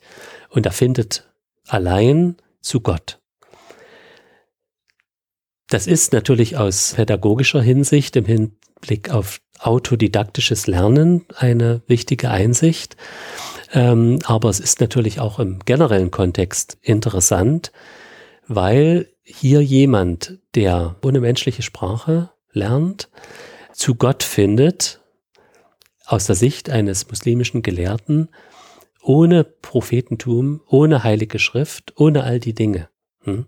Ibn Tufail zeigt mit diesem Buch, dass in einer Gesellschaft, die stark durch Prophetentum, Rituale, rituelle, religiöse Handlungen geprägt ist, dass hier jemand zu Gott findet, ohne all das zu befolgen. Und das ist auch bemerkenswert, wenn man sich ansieht, dass ähm, in jener Zeit jemand solche Äußerungen tun kann, tut, und diese auch rezipiert werden. Mhm. Also das Buch ist ins Deutsche übersetzt, äh, das kann man sich mal zulegen. Das wird jeder Leser wahrscheinlich mit großem Gewinn lesen, weil die kurze Inhaltsbeschreibung, die ich jetzt gegeben habe, natürlich nicht alles umfasst, was das Buch bietet, denn es geht noch weiter. Ähm, es kommt dann von der Nachbarinsel jemand auf die Insel von dem kleinen Hai, von diesem kleinen Jungen, der dann schon ein erwachsener Mann ist. Und äh, dieser Besucher lehrt ihn die menschliche Sprache. Die beginnen sich zu unterhalten, nachdem der Hai die menschliche Sprache gelernt hat und sie philosophieren über alle möglichen Dinge und äh, was dann weiter passiert, das kann man sich mal selbst ansehen. Ja. ähm, bei dieser Art von Geschichte oder vielleicht ja Metapher vielleicht auch fürs mhm. Lernen hatte ich mich auch gefragt, welche Rolle eigentlich zum Beispiel Literatur oder Reime oder so beim Lernen irgendwie hatten. Also weil als Sie ja vorhin sagten, dass das Auswendiglernen von Texten eine große Rolle spielte, unabhängig davon, in welchem Wissensgebiet das jetzt ist. Ähm, wenn ich mir jetzt aber vorstelle, irgendwelche medizinischen oder astronomischen Texte zu lernen, da kommen ja haufenweise Wörter vor, die ein arabisch Muttersprachler nicht unbedingt kennt. Yeah. Ähm, und ich hatte mal gelesen, dass es irgendwie auch so Hilfsreime oder sowas gab, um sich sowas zu merken. Findet man das auch viel in der Literatur? Ja, also genau dieser Ibn Tufail, den wir gerade angesprochen haben, der hat ein Langgedicht über Medizin verfasst. Okay. Ja? Also mit medizinischem Wissen, er war Arzt und hat das in Reimform gebracht. Das ist wegen der Komplexität, auch der sprachlichen Komplexität, nicht leicht zu verstehen und äh, noch weniger leicht zu übersetzen. Aber es gibt das. Ähm, Wobei man sagen muss, dass die Möglichkeiten des Memorierens natürlich erkannt wurden, die Gedichte bieten durch den Reim. Hinzu kommt, dass die Dichtung in der arabischen Kultur einen ganz hohen Stellenwert hat. Das geht zurück in die vorislamische Zeit, wo die sogenannten aufgehängten Gedichte, Mu'allaqat, dafür stehen, dass das intellektuelle Erbe in Reimform in dieser frühen Zeit sich wiedergefunden hat. Es gibt davon sieben von diesen ganz berühmten Oden, das ist das deutsche Wort, was hier meistens verwendet wird für die Langform der Gedichte in vorislamischer Zeit. Die gehen über viele, viele Seiten, wenn man sich die im Druck ansieht. Und die wurden tatsächlich auswendig vorgetragen. Hm? Auch durch Überlieferer wiederum, denen es erlaubt war, ähm, auch den Reim an bestimmten Stellen zu verbessern und zu korrigieren, wenn das dann von dem Autor nicht ganz korrekt vielleicht eingehalten wurde. Aber dieses Auswendiglernen hat über den Islam hinaus eine starke Verwurzelung in der arabischen Kultur und das äh, findet sich eben über die Jahrhunderte hinweg weiter auch in anderen äh, Wissensgebieten. Also selbst bis hin zur Medizin. Mhm. Mhm. Ja, okay obwohl es, das muss ich vielleicht noch hinzufügen, nicht die dominierende Form des, der Wissensvermittlung war. Mhm. Also das, stattdessen war dann der Vortrag, der Lehrvortrag, mhm. Diskussion ah, okay. und äh, eben auch Diskussionsrunden, mhm. äh, die nennt man Munazara. Das waren die Debattierclubs sozusagen der Gelehrten und der Studierenden. Es gibt ganz berühmte äh, von solchen gelehrten Debatten, die dann auch aufgezeichnet wurden, die sich also dann in Geschichtswerken wiederfinden. Und aus denen wissen wir, was da passiert ist, äh, wie sich Lehrer verhalten haben. Das war auch ein Wettkampf zwischen den Gelehrten, wer dann als Sieger aus diesen Situationen hervorgegangen ist. In einigen Fällen sollen auch die Kalifen teilgenommen haben an solchen Debattierszenarien, äh, die unter großem Publikumszuspruch erfolgten, natürlich nicht außerhalb der Räumlichkeiten des Hofes oder von bestimmten Salons, die hierfür genutzt wurden. Das waren keine ganz großen Ereignisse, sondern da war der Besucherkreis und der Teilnehmerkreis äh, schon ausgewählt bei solchen gelehrten Diskussionen, aber bei dem regulären Debattierseminaren und Tutorien der Studierenden, das war relativ offen. Ähm, zu nennen sind vielleicht noch die literarischen Salons, die es gerade zur Zeit der Abbasiden in großer Zahl gegeben haben soll. Das waren Foren das waren Begegnungen von Literaten, aber auch Gelehrten anderer Fachdisziplinen, in denen man sich zum gelehrten Austausch getroffen hat. Und ähm, ebenfalls informell in den Abendstunden mit allen möglichen Begleitwerk was da vielleicht noch eine Rolle gespielt hat. Aber gerade solche Literatursalons sind kennzeichnend eben für den Austausch im Hinblick auf Poesie und Prosa. Hm. Und das passierte dann im Haus eines dieser Literaten. genau, Beispiel. entweder bei den Literaten selbst oder jemand, der entsprechend die Räumlichkeiten besaß, ob das jetzt Herrscher waren, äh, Regierungsbeamte, Händler, die entsprechend begütert waren, die haben dann eingeladen zu solchen Treffen und dann waren das offenbar ziemlich illustre Veranstaltungen. Mhm. Also es hört sich ja eher danach an, als ginge es dabei mehr dann um Unterhaltung als um Lehren und Lernen. Ja, das ist gar kein Widerspruch. Denn äh, gerade der Ausdruck, der für Bildung auch verwendet wird und der sozusagen im weitesten Sinne das Ideal von Bildung äh, betrifft, das ist das arabische Wort Adab. Adab in der heutigen modernen arabischen Sprache bedeutet Literatur. In der alten Zeit war es Bildung. Wobei hier das Zusammenspiel deutlich wird zwischen den Texten, die unterrichten und lehren auf der einen Seite, zum anderen aber auch unterhalten sollen. Also es war die Idee, die mit ADAP verbunden war, zu unterrichten, Wissen zu vermitteln und gleichzeitig zu unterhalten. Mhm.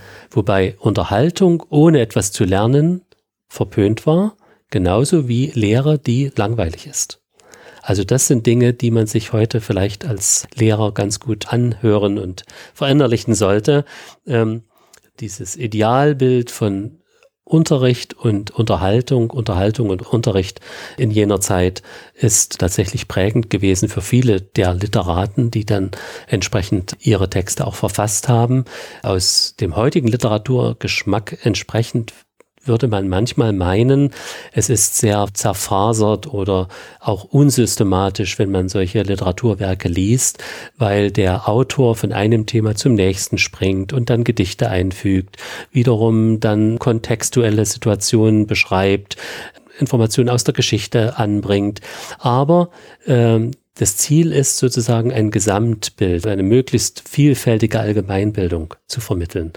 Und das drückt eben dieses Wort Adab auch aus. Äh, heute wird oft dafür der Ausdruck einer humanistischen Bildung verwendet, was wir heute als humanistisch bezeichnen würden. Eine Bildung, die für den Menschen gemacht ist, für die Gesellschaft, die sowohl das Individuum als auch die Gesellschaft äh, betrifft und diesen beiden Komponenten nützt. Mhm. Und das heißt jetzt, diese Art von Springen zwischen den Themen zur Unterhaltung oder zur Erbauung ja. findet man auch in den Werken von jetzt Medizinern oder eben äh, Theologen wieder? Gut, dass Sie nachfragen, das ist dort nicht so. Die sind sehr systematisch und die folgen einem roten Faden. Also diese mehr fachlich orientierten Werke, eben Theologie, Rechtswissenschaft und dergleichen, die haben eine gute Gliederung mit äh, Themenschwerpunkten. Das, was ich gerade beschrieben habe, das betrifft also mehr die literarischen, schöngeistigen, belletristischen Werke in jener Zeit. Hm. Wobei man eben sagen muss, dass auch Philosophen sich einer möglichst schönen Sprache befleißigt haben. Also eine gute Ausdrucksweise war auch in wissenschaftlichen Werken wichtig. Mhm. Okay, also das heißt, ich würde jetzt nicht irgendwie zufällig auf Notizen eines Schülers, eines Juristen zum Beispiel irgendwie treffen, wo irgendwelche lustigen Geschichten aus einer Vorlesung sind und dann sein Werk aber was völlig anderes irgendwie. Naja, also das kann schon passieren. Also wir haben gerade hier das Buch über die weltliche und die religiöse Bildung von Marwardi, der in seinem Buch auch alle möglichen Zitate einfließen lässt. Äh, das sind manchmal Koranzitate dabei, dann sind, werden auch mal aus einem Gedicht was kurz zitiert. Das war schon gang und gäbe, aber das richtet sich natürlich nach dem Ziel eines solchen Werkes und äh, dem Publikum, was man ansprechen möchte und was der Autor sagen möchte. In einem Rechtstext würde man wahrscheinlich jetzt keine Gedichte vorfinden. Ne? Mhm. Aber in einem philosophischen Text kann das durchaus passieren. Ja. Haben wir denn überhaupt irgendwie so Zeitzeugen in Form von entweder Handschriften oder Mitschriften, äh, wo man so ein bisschen einen Einblick in solche Lehrzirkel irgendwie bekommen kann? Oder ist das wirklich so mündlich gewesen, dass es Also es war spätestens ab dem 9. Jahrhundert sehr verschriftlicht. Ähm, die Lehrer sind mit geschriebenen Vorlesungsskripten in die Vorlesung gegangen. Die waren zunächst, äh, diese Vorlesungsschriften, noch nicht zur Veröffentlichung unbedingt bestimmt in Form von Weiterverbreitung, sondern die Vorlesung war die Veröffentlichung. Ne? Also das hat auch ein Vorbild im alten Griechenland, wo das zum Teil auch so passiert sein soll, dass man durch den mündlichen Vortrag sozusagen sein Werk zum ersten Mal veröffentlicht. Ähm, die Schüler, Studenten haben dann das mitgeschrieben. Die arabische Schrift erlaubt es, dass man wie beim Stenografieren relativ schnell mitschreiben kann. Also es ist durchaus möglich, bei einem langsamen und gut formulierten Text mitzuschreiben. Im Nachgang wurden diese Mitschriften dann mit dem Original verglichen. Man hat sich das Vorlesungsmanuskript ausgeliehen, hat korrigiert, ergänzt. Auch untereinander haben die Studierenden die Texte dann verglichen und dann entsprechend weiter überliefert. Ähm, wir haben ein berühmtes Beispiel, die sogenannte Biografie des Propheten, Asira an-Nabawiya von einem Ibn Ishaq, ursprünglich verfasst, wurde von diesem Ibn Ishaq nur in Vorlesungen veröffentlicht. Erst ein Schüler eines Schülers von ihm hat das so redigiert, dass es veröffentlicht wurde und heute in seiner Version vorhanden mhm. ist. Hm?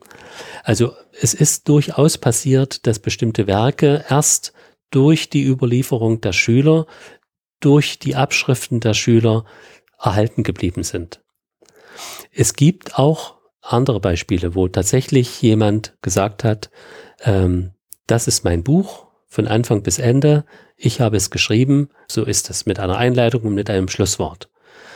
Eines dieser Beispiele ist äh, das große Grammatikwerk von Sibawai, ein Perser, der die bis heute wohl berühmteste arabische Grammatik verfasst hat, die nur unter dem Titel Al-Kitab, das Buch, bekannt ist. Das ist ein Werk, was tatsächlich auf ihn direkt zurückgeht. Mhm. Aber in vielen anderen Bereichen, vor allem in den Traditionswissenschaften, auch im Rechtsbereich, sind es oft Schülermitschriften und Schülernachschriften und die Schriften von Schülersschülern, Enkelschülern, könnte man sagen, die erhalten sind und die dann die Grundlage bildeten für die heutigen Editionen solcher Werke. Mhm. Ja, ich glaube, wonach ich auch so ein bisschen fragen wollte, war auch, ob wir irgendwie ein Zeugnis davon haben, ob die Ideale von wie man lehrt, also dass es unterhaltsam sein soll oder eben so ein großes Spektrum irgendwie abbilden soll, ähm, dass wir die irgendwie finden in Mitschriften von Schülern oder so. Also ein Werk mitzuschreiben, das ist ja eine Sache, also mhm. quasi da ist ja das gesammelte Wissen sozusagen des Lehrers, ähm, aber was sozusagen diese zwischen den Zeilen passierte, also wie der Mensch unterrichtete, ob man das irgendwie aus den Quellen mit schneiden kann. Ja, also es gibt immer wieder mal so kleine Mitteilungen, wie Sie sagen, zwischen den Zeilen oder eben Zusätze, wo gesagt wird, dass äh, der Lehrer eben besonders gut unterrichtet hat oder besonders klar in seinem Vortrag war. Es gibt auch das Gegenteil, dass es heißt, äh, mit höherem Alter wurde er vergesslich und er hat Dinge durcheinander gebracht. Also solche Dinge hört man schon. Es wird auch von Streitsituationen berichtet, wenn Gelehrte nicht einer Meinung waren und wie das dann gelöst wurde. Aber es gibt solche Mitteilungen mehr als Zusatzinformationen, vielleicht eben auch durch Augenzeugen, die teilgenommen haben, ähm, die man dann aufgenommen hat oder die Teil einer Edition später wurden oder eines einer Abschrift. Hm, ja. Mm, und vielleicht nochmal so eine ganz andere Ecke. Sie hatten ja ganz am Anfang bei ähm, Ibn Sahnun angesprochen, dass dort so bestimmte Beschreibungen waren, wie die Schüler sich irgendwie organisieren sollen im Raum, so dass mhm. man irgendwie daraus schließen konnte, dass Mädchen auch daran teilgenommen haben am Unterricht. Und ich hatte mich gefragt, welche Rolle Frauen so am Bildungssystem, egal ob das jetzt irgendwie religiös oder säkular oder wie auch immer man das nennen mag, ähm, ob sie da irgendwie greifbar sind in der Geschichte. Ja, das ist eine sehr wichtige Frage. Ähm, Ja und nein. Teilgenommen an der Bildung haben sie ganz sicher, aber wir haben leider zu wenige konkrete, immer noch zu wenig erschlossene, möchte ich vielleicht sagen, Informationen über die Bildungswege von Frauen. Äh, wir wissen, dass Frauen zum Teil auch an höheren Lehrveranstaltungen teilgenommen haben, durch diese Hörervermerke, die ich schon angesprochen habe, da werden die Namen von Frauen genannt. Äh, interessanterweise aus meiner eigenen Forschung weiß ich, dass bei einem sehr traditionell orientierten Lehrzirkel eben auch zwei Frauen teilgenommen haben. Mhm. Traditionell. Also äh, äh, traditionell im Sinne, es gibt ja verschiedene Rechtsschulen und äh, die Hanbaliten sind die am striktesten und vielleicht am meisten konservative Rechtsschule. Und hier wurde ein Text überliefert und bei dem wurden eben Frauen zugelassen oder saßen mit dabei. Ähm, das ist sicher auch in anderen Fällen passiert. Wir wissen aus den historischen Quellen, dass Lehrer immer wieder Frauen unterrichtet haben, in den Privathäusern auch. Ähm, es heißt, dass in solchen Fällen, wenn man sozusagen ganz sicher gehen wollte, dass hier keine Zwischenfälle passieren, oder jemand solche da hinein projiziert, wurde ein Vorhang zwischen dem Lehrer, dem männlichen Lehrer und der Studentin gehangen, so dass der Unterricht durch diesen Vorhang erfolgte. Ähm, Ganz unabhängig davon aber, wir haben eine ganze Reihe belegter Informationen darüber, dass gerade in der Frühzeit Frauen in der Überlieferung von Prophetentraditionen, also im Hadith, eine wichtige Rolle gespielt haben. Das sind immer wieder die Namen von Frauen in den sogenannten Überlieferungsketten enthalten. Das ist ein Kennzeichen dieses Lehrbetriebs gewesen in den traditionellen Wissenschaften, also den religiösen Wissenschaften vor allem, aber auch in der Geschichtsschreibung, dass man jeder Information voranstellt, wer diese im Laufe der Zeit und über die Generationen hinweg überliefert hat. Da sind zum Teil sehr lange Ketten entstanden, die die Namen all jener Überlieferer nennt zu einer bestimmten historischen Informationen. Also das sind im Prinzip, was wir heute in den Fußnoten machen. Wir geben an, wo kommt das her. In der islamischen Kultur hat man die Überliefererketten dem Text vorangestellt. Und in diesen Namensketten werden eben auch immer wieder Frauen genannt. In anderen Bereichen, gerade in der Mystik, gibt es äh, berühmte Mystikerinnen, die zum Teil auch männliche Adepten hatten, also Leute, die den mystischen Weg beschritten und dann bei Frauen gelernt haben. Äh, wir wissen aus dem großen Buch der Lieder von Abul Faraj al-Isfahani, das ich bereits erwähnt hatte, dass es Frauen gab in großer Zahl, die als Dichterinnen tätig waren, die als Schreiberinnen tätig waren, Kopistinnen, Sängerinnen All diese Berufe wurden von Frauen äh, ausgeführt und das entsprechende Wissen musste ja auch weitergegeben werden. Also insofern muss es hier auch irgendwelche formelle Möglichkeiten des Unterrichtens gegeben haben, die in einigen Fällen bekannt sind, in anderen nicht. Also hier hat die Forschung noch viel zu leisten. Es gibt ja immer noch zahlreiche Werke, die noch nicht vollkommen erforscht sind aus dieser frühen Zeit inzwischen etwas leichter zugänglich, weil viele davon in elektronischer Form im Internet vorhanden sind und man kann entsprechend recherchieren. Aber da ist noch ein weites Forschungsfeld, um auch da das Bild zu verkomplettieren. Ne? Also natürlich, das muss man auch sagen, es gab einen eingeschränkten Zugang für Frauen im Bereich der Bildung, äh, der eben damit zusammenhängt, dass in dieser Zeit Frauen doch mehr auf die Familie orientiert waren, auf den Haushalt und die auch Bewegungsfreiheit von Frauen in gewisser Weise eingeschränkt war, aber sie waren ganz sicher nicht vollkommen ausgeschlossen vom Bildungsprozess. Mhm. Haben wir denn irgendwelche berühmten Lehrerinnen irgendwo bezeugt? Also vor allem in der Mystik gibt es einige Namen, die überliefert sind, nicht unterrichtet haben Frauen in diesen Medresen. Mhm. Also das mit Sicherheit nicht. Und wissen Sie zufällig was zu äh, Medizin? Also wenn ich jetzt also gerade an Geburten helfe oder so denke, ist ja oft in verschiedenen hm. Kulturen ein Frauenbereich. Ja, also das war auch ganz sicher so. Ähm, wir haben einige medizinische Werke, die hier auf die Frauen eingehen und davon auch sprechen, dass Frauen als Hebammen mhm. zum Beispiel äh, gewirkt haben und entsprechend unterrichtet wurden. Aber auch da sind die Informationen nicht sehr zahlreich. Mhm. Mhm. Aber es hat sie gegeben. Ja. Ähm, ja, das heißt, wir haben jetzt, glaube ich, ähm, so ganz viele Bereiche von Institutionen und Akteuren und was für Ideale oder Vorstellungen irgendwie eine wichtige Rolle gespielt haben gerade so in der Anfangszeit, aber Sie sagten ja auch vieles wirkt vielleicht auch noch bis heute. Also gab es irgendwie bis zum 15. Jahrhundert oder vielleicht dann später irgendwie so große, ähm, was weiß ich, Innovatoren oder so, die dann alles auf den Kopf gestellt haben? Ja, das ist eine spannende Frage. Also es gibt im Islam die Idee des Mujtahid. Das ist derjenige, der einmal im Jahrhundert auftritt und sozusagen den Islam erneuert. Hm. Ähm, insofern gibt es die Hoffnung, dass Erneuerung tatsächlich erfolgt und neue Ideen hinzutreten.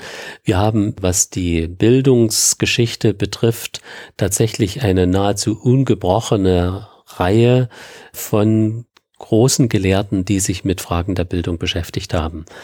Ähm, es ist ein Usus geworden, den klassischen Islam für den Zeitraum 9. bis 15. Jahrhundert festzuschreiben. Das heißt aber nicht, dass sich dann damit nun jetzt alles grundlegend ändert. Sagen muss man allerdings auch, dass es Veränderungen gegeben hat. Also gerade bis zum 15. Jahrhundert sehen wir im politischen Bereich dass es eine Trennung gibt zwischen jenen Gebieten im islamischen Imperium, die im Alltag äh, das Arabische verwenden und auch weiter verwenden und jenen Gebieten, die etwa im Osten das Persische dann als Umgangssprache und auch als Wissenschaftssprache verwenden. Das hat natürlich für die Bildung eine Bedeutung, auch für die Sprache des Unterrichts, die äh, man benutzt. Hinzu kommt ebenfalls politische Gegebenheiten mit ökonomischen Auswirkungen, ähm, die darin bestehen, dass ab dem 15., 16., 17. Jahrhundert es größere, neuere politische Einheiten gibt. Es ist die Zeit, in der die Safawiden in Iran und Afghanistan zur Macht kommen, eine persischsprachige Dynastie, die den schiitischen Islam zur Staatsreligion erklärt. Wir haben das Osmanische Reich, das expandiert in jener Zeit und äh, dann ab dem 16. Jahrhundert auch die Mamluken in Ägypten ablöst. 1516, 17 werden die Mamluken dann gestürzt von den Osmanen. Und wir haben natürlich die Mogulreiche in Indien, ähm, die wieder noch eine eigene Entwicklung dann auch bezeugen, wobei da im 16., 17. Jahrhundert das persische Element noch sehr präsent ist oder auch an den Höfen die persische islamische Kultur hochgehalten wird. All das äh, hat Auswirkungen auch auf die Lehre und auf den Unterricht. Also wir haben dann Leute wie Mullah Sadra zum Beispiel im iranischen Bereich, der äh, sehr interessant ist, auch aus der Perspektive der Bildungsgeschichte. Andere Gelehrte die Persisch schreiben und sich mit Bildung beschäftigen. Also man sieht, dass hier die Frage, wie man sich selbst versteht im gesellschaftlichen Kontext in einer religiös stark geprägten Umgebung natürlich immer wieder Gelehrte angetrieben hat zu überlegen, wie kann man die entsprechende Bildung erreichen, wie kann man die vermitteln, wie kann man sich diese aneignen. Was als Unterschied vielleicht zu nennen ist, ist, dass in der früheren Zeit, also bis 1500, doch in starkem Maße die Wertschätzung des Verstandes, des logischen Denkens im Vordergrund stand. Äh, die rationalen Seiten des Lernens waren für viele Philosophen sehr wichtig und präsent. Die ethischen Fragen des Lernens werden dann aufgegriffen und weitergeführt in den äh, späteren Zeiten. Das ist also etwas, was den islamischen Lehrbetrieb durch die Zeiten, durch die Jahrhunderte hindurch stark geprägt hat. Aber wir sehen dann, dass durch die verschiedenen Dynastien auch neue Lehrzentren entstehen, die eine größere Vielfalt auch im Hinblick auf Lehre und Lernen möglich macht. Ähm, die Frage, wie sehr das Lernen über das hinausgehen soll, was im Islam wichtig und für gut befunden wird, steht jetzt mehr im Vordergrund, als das vielleicht in der früheren Zeit der Fall war. Wir haben gesehen, dass die Gelehrten im 9., 10., 11. Jahrhundert sehr interessiert waren und geradezu aufgesogen haben, was sie finden konnten an Ideen bei den alten Griechen, im iranischen Erbe, im intellektuellen Erbe der Inder. Auch das christliche, jüdische Erbe äh, spielt hier eine große Rolle. Der Austausch zwischen christlichen, jüdischen und muslimischen Gelehrten, etwa im islamischen Spanien, war ganz normal und hat sehr zur Befruchtung des Lehrbetriebs und der Wissensübermittlung beigetragen. In der späteren Zeit steht dann doch mehr im Vordergrund, das, was bereits vorhanden ist, zu verfeinern, auszudiferieren, zu erörtern und auf dieser Ebene sich äh, weiterzuentwickeln. Es sind in vielen Fällen auch andere philosophische Kräfte am Werk, weniger die rationale, auf dem griechischen Erbe beruhende Philosophie, sondern hier kommen dann auch äh, Fragen der sogenannten Lichtphilosophie in den Vordergrund.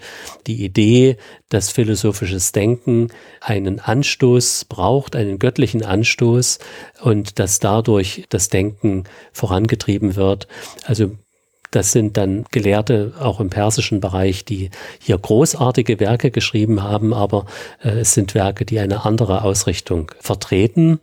Äh, die Sache ändert sich dann 1798 mit der sogenannten napoleonischen Expedition nach Ägypten, als die arabische Welt plötzlich direkt in Kontakt steht mit dem Westen. Und da für viele es geradezu ein Schock ist in diesen Ländern, dass jetzt eine fremde Macht, noch dazu nicht Muslime, die Herrschaft in diesen Bereich übernehmen könnten. Und äh, Napoleon ist ja nach drei Jahren wieder abgezogen, aber das bedeutete eine Zäsur, nicht nur für Ägypten, sondern auch für den weiteren Bereich der arabischen Welt. Der äh, Napoleon war ja mit einer großen Anzahl von Wissenschaftlern, Künstlern, Sachverständigen nach Ägypten gekommen, die dort dann auch das wissenschaftliche Leben studiert haben, aber eben auch äh, mit ihren Ideen sozusagen gefüllt haben. Es hat im Gegenzug dann Besuche und Studienaufenthalte gegeben von Ägyptern, die nach Frankreich kamen und der direkte Austausch erfolgte, war nicht keine leichte Sache. Ne? Es hat auch Kulturschocks gegeben, wie wir äh, wissen aus Reiseberichten von einem Atachtawi, der nach Paris kam und dort dort studiert hat für längere Zeit, an der Spitze einer kleinen Gruppe von Ägyptern, die nach Frankreich geschickt wurde. Aber dieser Prozess des Kulturkontakts, des wissenschaftlichen Austausches hatte begonnen und äh, war auch nicht mehr aufzuhalten.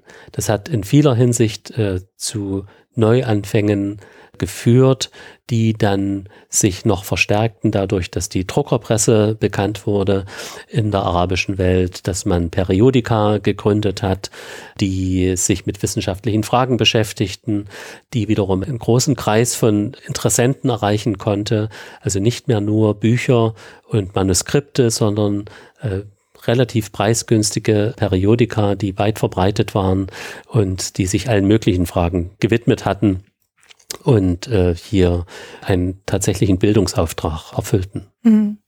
Also das heißt, es gab so ein graduierliches Loslösen von den griechischen Idealen, die irgendwie noch so im 8., 9. Jahrhundert eine größere Rolle gespielt haben, zu der Beschäftigung mit dem eigenen Schrifttum und dann das sozusagen Andocken oder der Kontakt mit mehr europäischen Konzepten.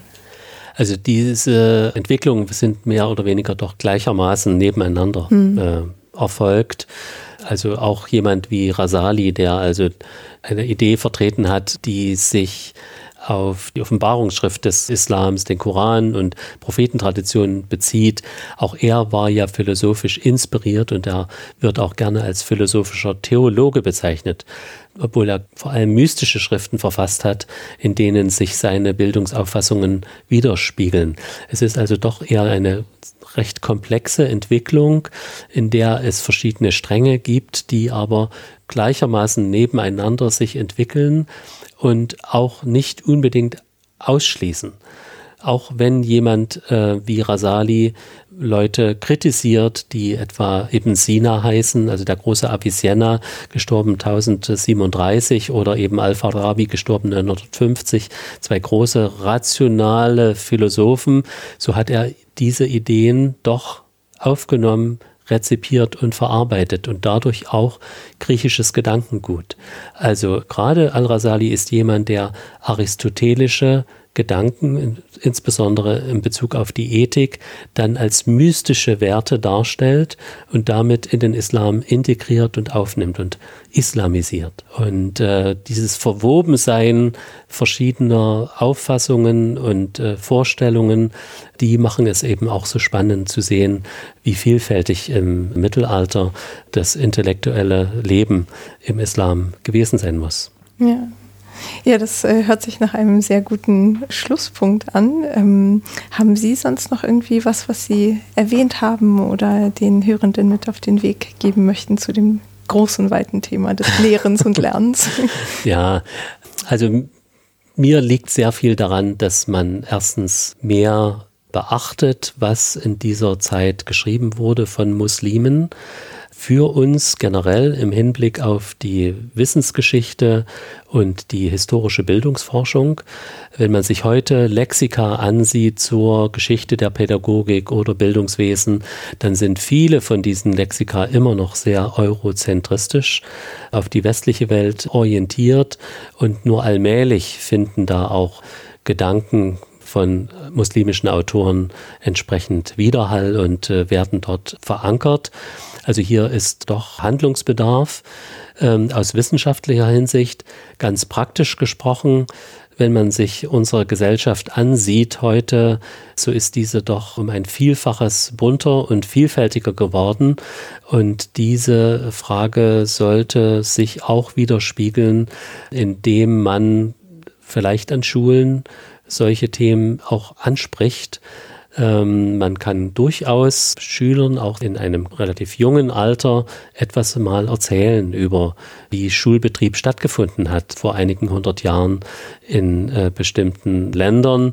Das muss gar nicht auf den Islam allein bezogen sein, sondern einfach die kulturelle Vielfalt unserer Welt sollte sich doch besser und stärker auch im Unterricht abbilden. Der allgemeine Ethikunterricht ist meiner Meinung nach hier eine ganz gute Möglichkeit, dass man junge Menschen mit verschiedenen religiösen, kulturellen ähm, Erfahrungen zusammenbringt, die dann über all die verschiedenen Möglichkeiten der kulturellen Entwicklung unterrichtet werden und dazu lernen. Was genauso wichtig ist äh, im Hinblick auf die neu eingerichteten islamischen Theologien, die es ja gibt an verschiedenen Universitäten heute, auch hier ähm, ist es aus meiner Sicht durchaus möglich, die guten Traditionen, die es nachweislich gibt in der arabischen, persischen, türkischen, islamischen Welt bis nach Indonesien zu erforschen und zu sehen, was davon ist für uns heute noch gut, was kann inspirierend sein für uns heute.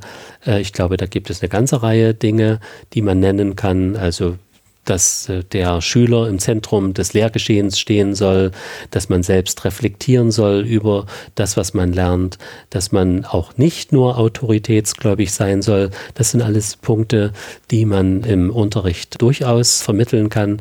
Ähm, ein wichtiger Punkt wie Offenheit im Hinblick auf Kulturen, Lernkulturen hilft, weiterzukommen.